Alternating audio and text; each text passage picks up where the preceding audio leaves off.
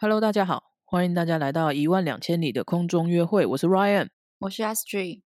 好，这集一样老规矩，一开始要 跟大家说，我们有 Instagram，然后你就可以到 Instagram 上面搜寻一万两千里的空中约会，就可以找到我们。没有错，然后我们也非常鼓励大家到 Apple Podcast 上面给我们评分，然后可以留个言给我们一点鼓励，或者是啊、指教之类的，有什么批评都可以。没有问题。然后另外就是呃，我在看就是我们 podcast 的排名的时候，就发现就是我们进入了香港的 podcast 的排名，哇，真太好了！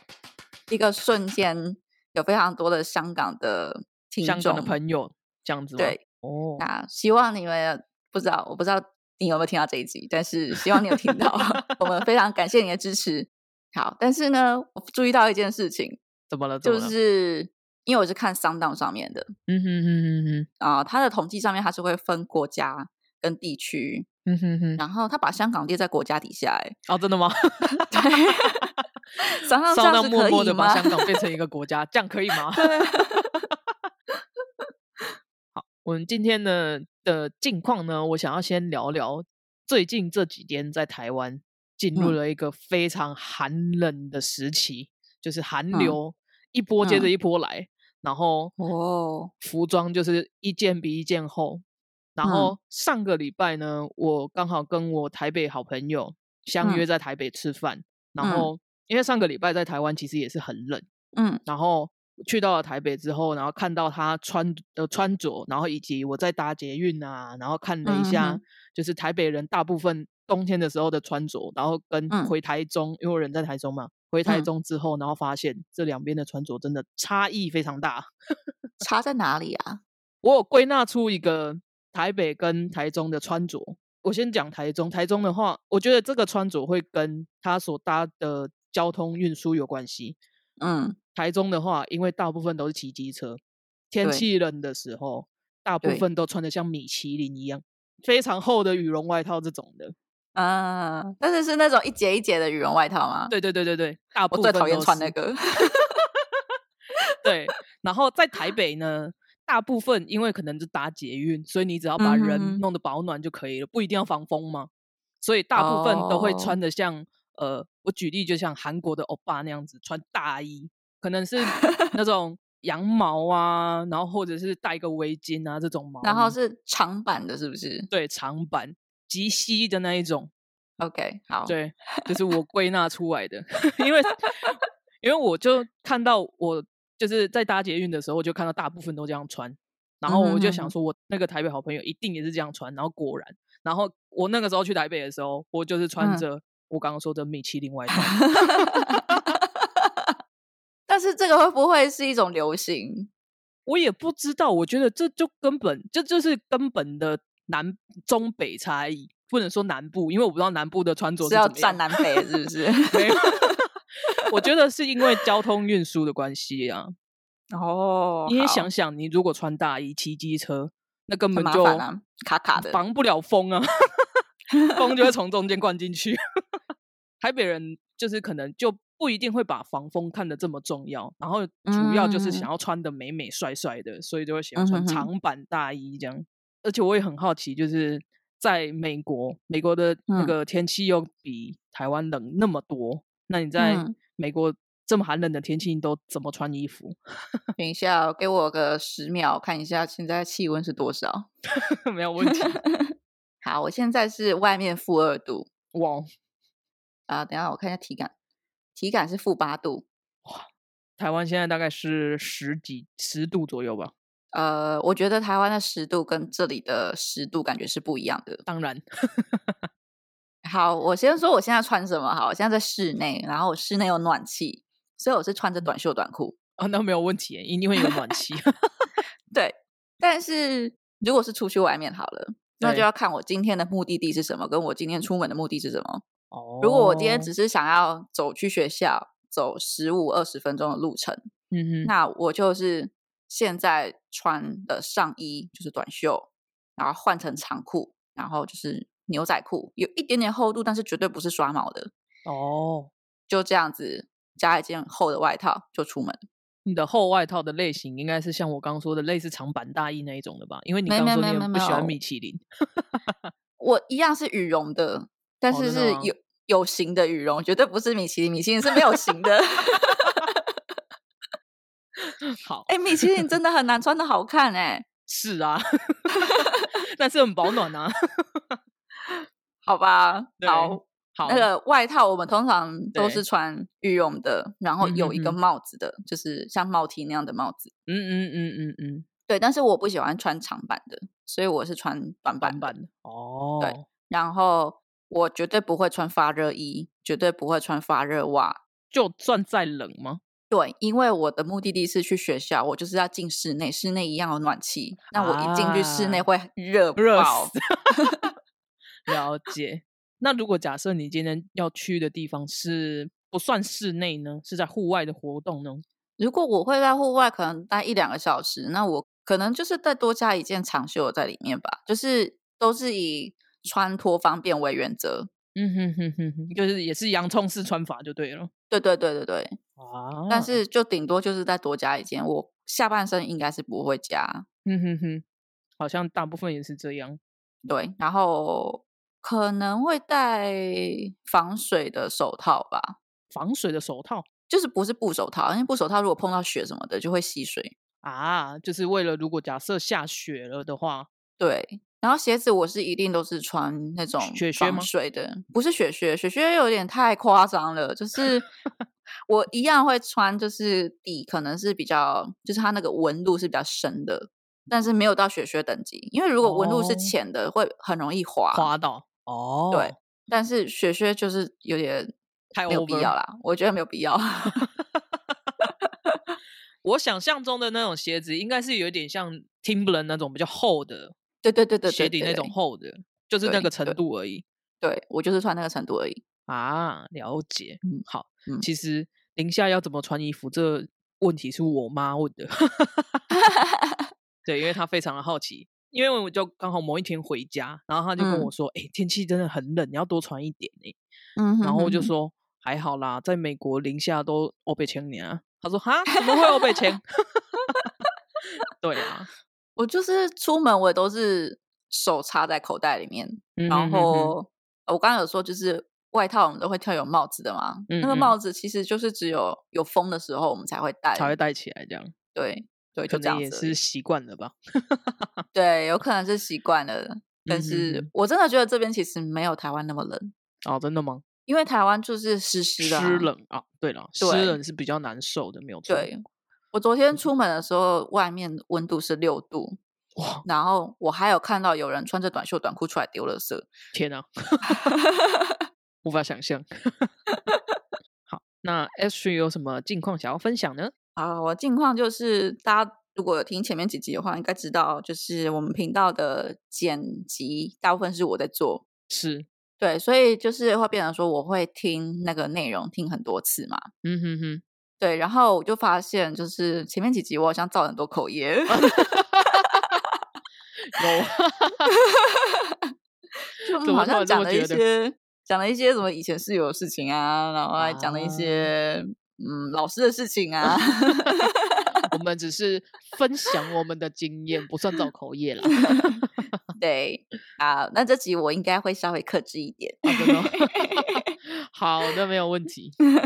对，但是我同时有发现，就是像前面那一集，就是我们在讲室友东西嘛，对，那我们都只有讲，就是我之前在台湾住的时候发生的事情，但是其实我到美国还是有室友，嗯哼哼，对，所以就那一块就完全没有讲。但是因为时间的关系，对前一集内容已经很 长了，对，所以嗯，反正其他事情以后我们有机会再分享。没有问题。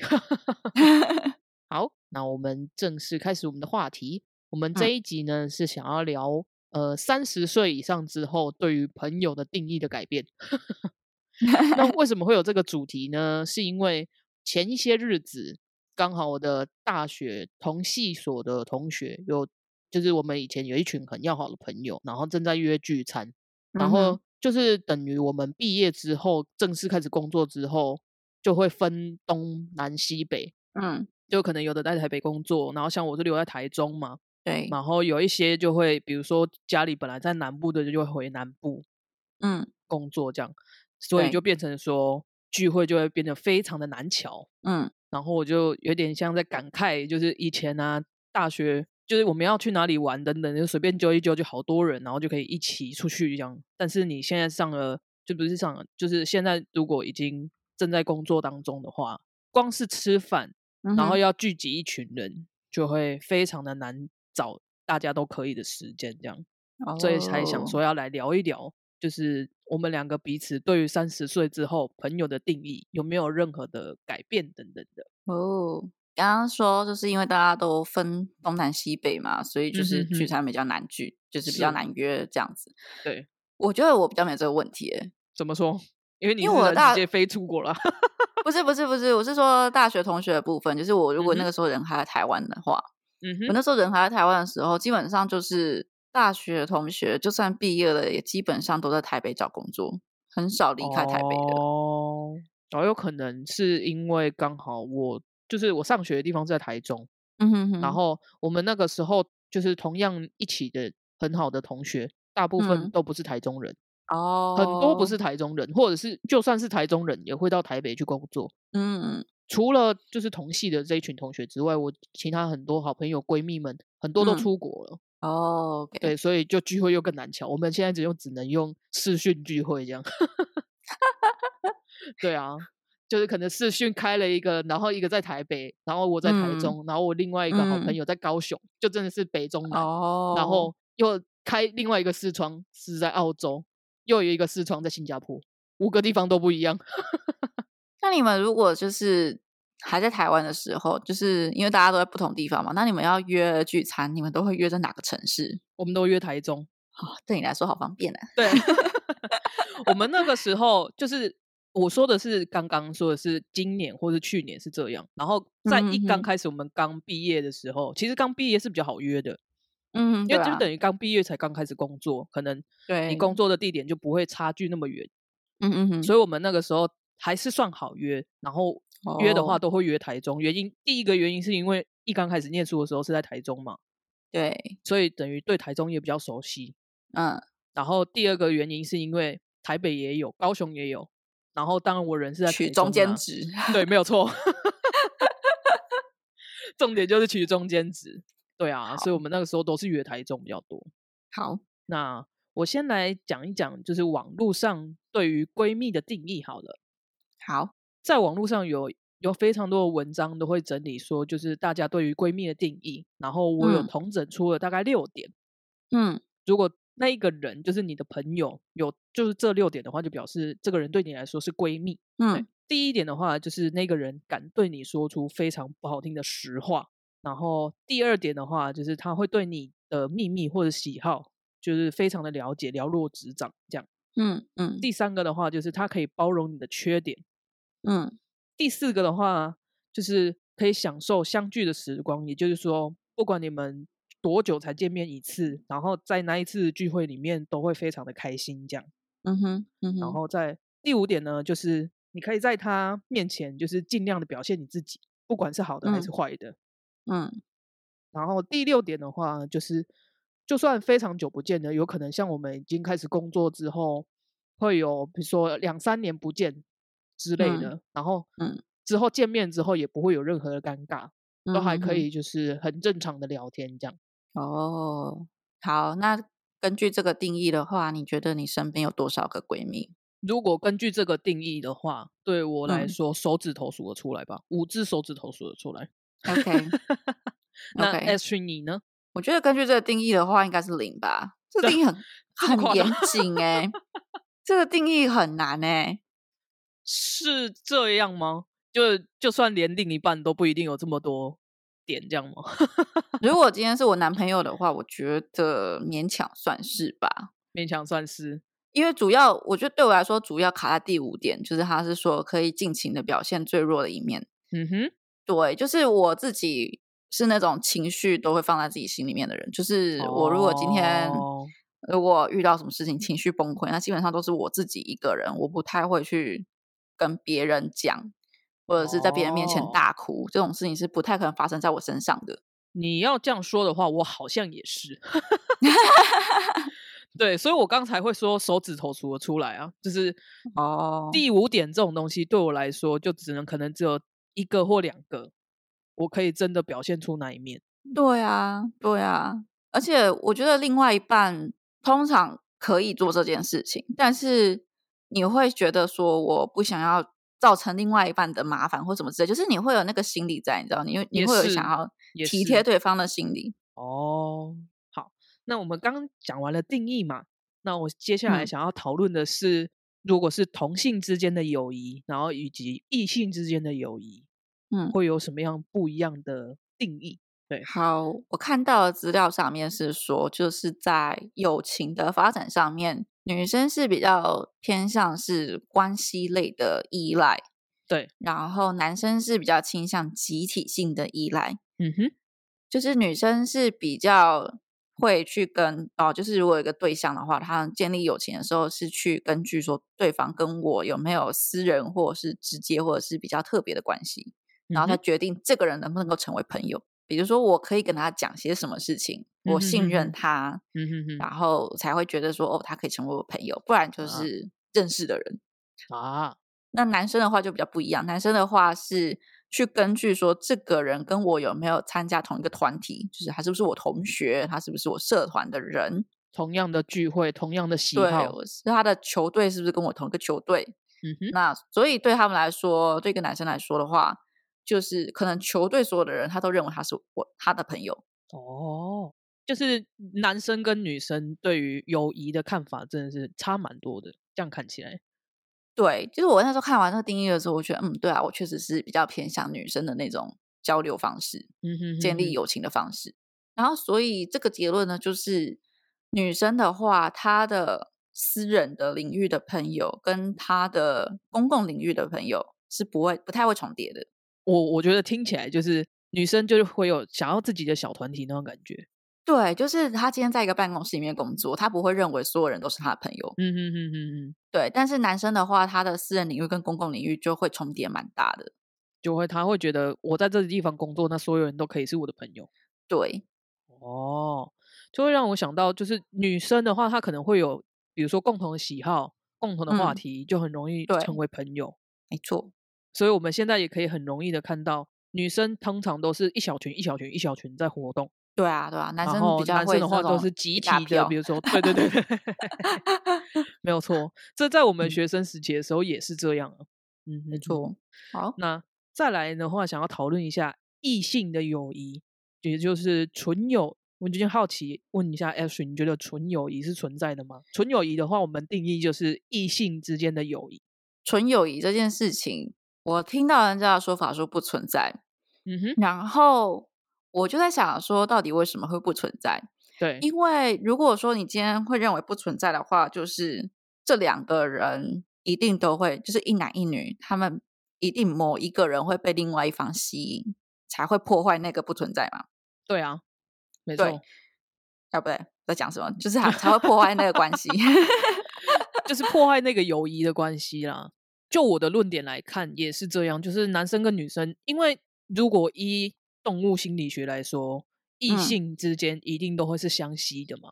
如果是用动物来当举例的话，异性之间相吸，他们完全就是取决于荷尔蒙这件事情啊。对啊，还有费洛蒙。对，对。但是我觉得人类的心理又比那更复杂一点。哦，也是啊。对，然后反正我在读的时候，我就发现说，就是呃，男生跟女生之间一定是。有一方会被另外一方吸引，你才会破坏那个友情吗？嗯哼，对。但是好，就以我自己的举来举例好了，并不是所有男生对我来说都有吸引力啊。但是你不能保证那个男生不会觉得你有吸引力啊。对，好，这是双向的嘛。但是一定会有男生认为我没有吸引力，然后我也对觉得他没有吸引力啊。这件事情一定会发生，这个集合一定存在吧？但是这又存在着一种叫做日久生情啊。日久生情，我觉得这件事情比较会发生在男生身上。我觉得女生好像通常就是一开始就会决定了，哦，我不会喜欢这个人。对啊，我自己认为啦，纯友谊这种东西也是不太容易存在的。为什么的原因是因为我会觉得，就站在我的角度来看，除非那个男生是 gay，他是绝对不会对我或是对女生有，就是会会喜欢女生的，我就会觉得纯友谊也是有可能存在的。但如果他今天是异性，他是有机会喜欢女生的话，你没有办法保证他就是跟你相处长时间相处下来，嗯，他对于你或者对于某一个女生的看法会不会改变？好，那如果说要把同性恋拉进来的话，那是不是男同性恋之间也没有纯友谊？因为他们之间是可能有存在性吸引力的啊。如果就这个角度来看的话，我觉得是 诶、我们好对像把啊问题变得非常复杂。太复杂。所以 Ashley，你是觉得有可能可以有纯友谊存在的咯？我一开始是觉得有可能有纯友谊存在的，嗯但是我在读的过程中，其实他们是说，就是如果今天双方都认为对方不具有吸引力，那就会就是保持友情的关系嘛。嗯，对。但是其实两个人要建立出友谊，就是不是陌生人，是友谊的话，一开始就存在吸引力了。你一定是认为这个人有哪个地方吸引你，你才会跟他做朋友。哦，对啊，没有错。就如果我觉得双方都没有吸引力的话，其实就会有一点渐行渐远，说不定连朋友都会变成很普通的朋友了。对对对对对嗯哼，对，所以结论就是不存在。对呀、对，好，如果听众有其他的观点的话，欢迎跟我们分享。对啊，就是像我说的那种，我觉得比如说那种很多不是都会有什么粉红知己或者是干妹嗯妹等等的，我觉得这都不算是纯友谊。绝对不是，那个都是 都是骗人的，掩人耳目用的。是不？对呀，好的。关于今天的主题呢，我们两个其实有挑了一部去年前年前年，现在已经诶啊，对，二零二一对。二现他今天二零二一，对，前年二零一九年一部蛮火红的韩剧，叫做《浪漫的体质》。嗯，对那这一部韩剧，当初我们会想要挑这部来看的话，是因为它其中里面也是的主角是三三位三十岁的女性嘛，嗯，然后我们那个时候就认为它应该是跟闺蜜有关的主题吧，然后我们就挑了这部来看，然后就看了之后发现，嗯，跟闺蜜一点关系都没有。不是我们认为，他是网络上都这样写，就是他们骗我们，我们是被骗了。就是因为那个时候我们看主题，然后通常我们会挑一部韩剧，都会先从它的比如说简介啊，对啊，或者是各方评论嘛。评论里面大部分都写说这是部跟三十岁的闺蜜有关的主题。没结果我错，们看完了之后，发现他根本就只有在说每一位女主角，因为她有总共有三个嘛，三个女主角分嗯。别有不一样的感情线。那这三个感情对。线，他们怎么去处理？这样？对他们三个其实交集，我觉得没有很多，就是在那部戏剧里面呢、就是他们并没有解释说他们三个为什么变成好朋友，对他其实没有讲哎、对他没有说，然后以及他们三个怎么说，就是他们三个的友谊这方面嗯的描写其实很少，嗯，只有这三个是室友这样而已。对啊，对啊，对啊。好，我稍微讲一下大纲好了。好的，那这个故事的背景就是刚刚讲的嘛，他们三个是三十岁，然后我觉得最主要的那个女主角，就是她还是有个主线在。对，最主要的那个女主角，她的职业是编剧，她一开始是那种编剧底下的助手，嗯哼哼，对，就是韩国的编剧底下的助手。如果大家有看韩剧的话，大概会知道是个什么样的工作。嗯哼，然后另外一个女生，她是纪录片的导演。对，然后在另外一个的话，她其实是在一间应该是影片戏剧制作公司底下的职员。对，然后他们三个住在一起，其实他们的室友还有一个男生，是那对个啊、导纪录片导演的弟弟演的弟对的弟弟。然后他们三个会哦，他们四个会住在一起的原因，是因为啊、第一集的故事其实是在讲他们三个有多悲惨啊，就是三个很 很衰的女人。那个编剧呢，她跟一个交往多年的男朋友分手了，对，然后她到了三十岁了，还是在当他们那个编很剧厉害的助手这样。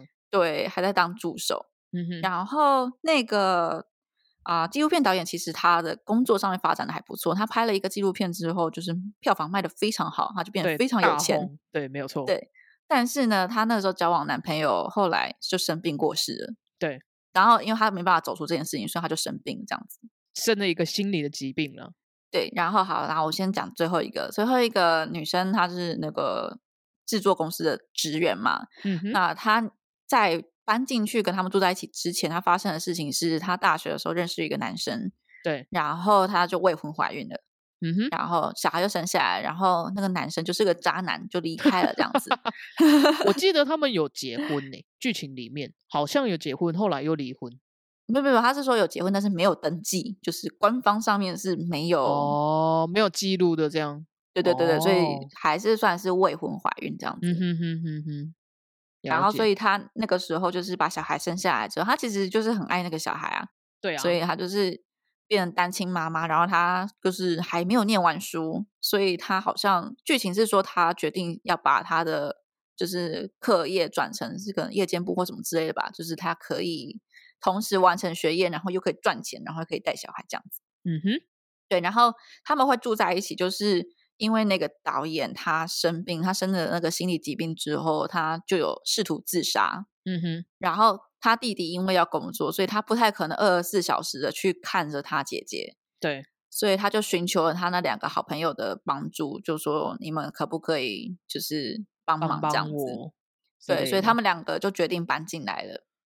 就是等于时时都有人可以看照他那种感觉。对对对，然后可是那个导演就觉得说，你们两个搬进来就是一个还是当助理要省钱省房租，然后 另外一个就是因为有小孩，所以要分带小孩，各自有各自的理由啦。对对啊，嗯好，然后可是那个导演他呃他的心理疾病就是他自杀，他尝试自杀之后就被大家救回来嘛，对，然后他救回来之后，他就产生了一个幻觉，然后对他的幻觉就是他死去的男朋友有的时候会出现在他身边，然后他就会在那边自言自语，就是他会就别人看是自言自语，但是他就是在跟那个幻觉对话这样子。嗯哼哼哼哼，对好，但是他们三个就是有各自的问题，然后他的那个弟弟住在一起的那个弟弟，其实我觉得在韩剧上面是比较少设定，就是那个弟弟是同性恋。对，哦，这一点我其实算是蛮赏蛮意外的吗？嗯对，蛮意外，就是韩国会把同性恋这个设定放到戏剧里面，因为韩国其实蛮避谈这件事情的。就是因为现在韩国社会还是算偏传统啦，所以他们比较少有那种会刻画同性议题的戏剧出现。对，对，然后这一部的话，他是有一个这样子的角色，但是我觉得他对这个角色也没有太多的就是深入探讨或什么的，就只有哦有一个这个角色，然后他喜欢的某一个他的，那应该算他的上司吧？就是他工作上面会遇到的一个伙伴，其实他也没有很清楚的讲到底是谁。对啊，所以我觉得他好，我们先来讲一讲这一，因为我们提到的这一部，它有非常多的剧情线，嗯，然后 Three 里面最喜欢哪一个剧情线呢？我最喜欢的剧情线应该是那个纪录片导演的剧剧情线，嗯哼，就是因为他是啊、呃就是生病了嘛，就是心理疾病，然后所以在这部片里面，其实他的剧情线就是他去走出她男朋友过世的这件事情。的阴影这样，对，嗯所以我是比较喜欢这个剧情线。然后后来他有遇到一个新的男生，但是他们没有交往，就是多他的生命中多了一个多了一个男性角色这样。对，然后看起来是好朋友，就是到了整部片的结局看起来就是好朋友，但是嗯哼哼他也没有告诉你他们两个会发展成恋人关系恋。人等等，他都没有太多的描述。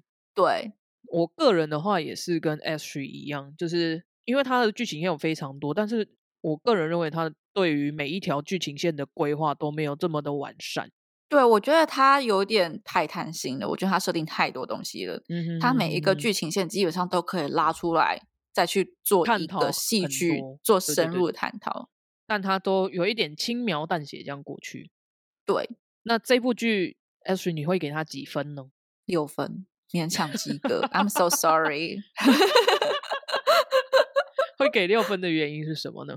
呃，六分原因就是，好，我我先讲，我对他有一些期望在，嗯哼就是一开始在看那些啊、剧评啊，还有介绍的时候，我对他的期望就是他会去描写友情，女生之间友情，然后它应该是小品类的剧，嗯所以我会觉得，呃，它的一些剧情桥段啊，应该是我会觉得，哎，这件事情好像发生在我的生生活中，然后我会有一点共鸣这样子。嗯哼哼，因为毕竟是说三十岁女性嘛，我们刚好都是像三十岁这样。对，然后再来是我也会期望他有一些经典台词，让我觉得有打到我的心里。嗯哼哼哼哼。然后，因为它是个小品，我也会希望就是它营造出来是一个就是温暖的感觉，就是对。所以说这些我通通都没有感觉到。所以等于你对他本来有十分的期待，然后结果看完了之后就扣扣扣扣到剩六分这样。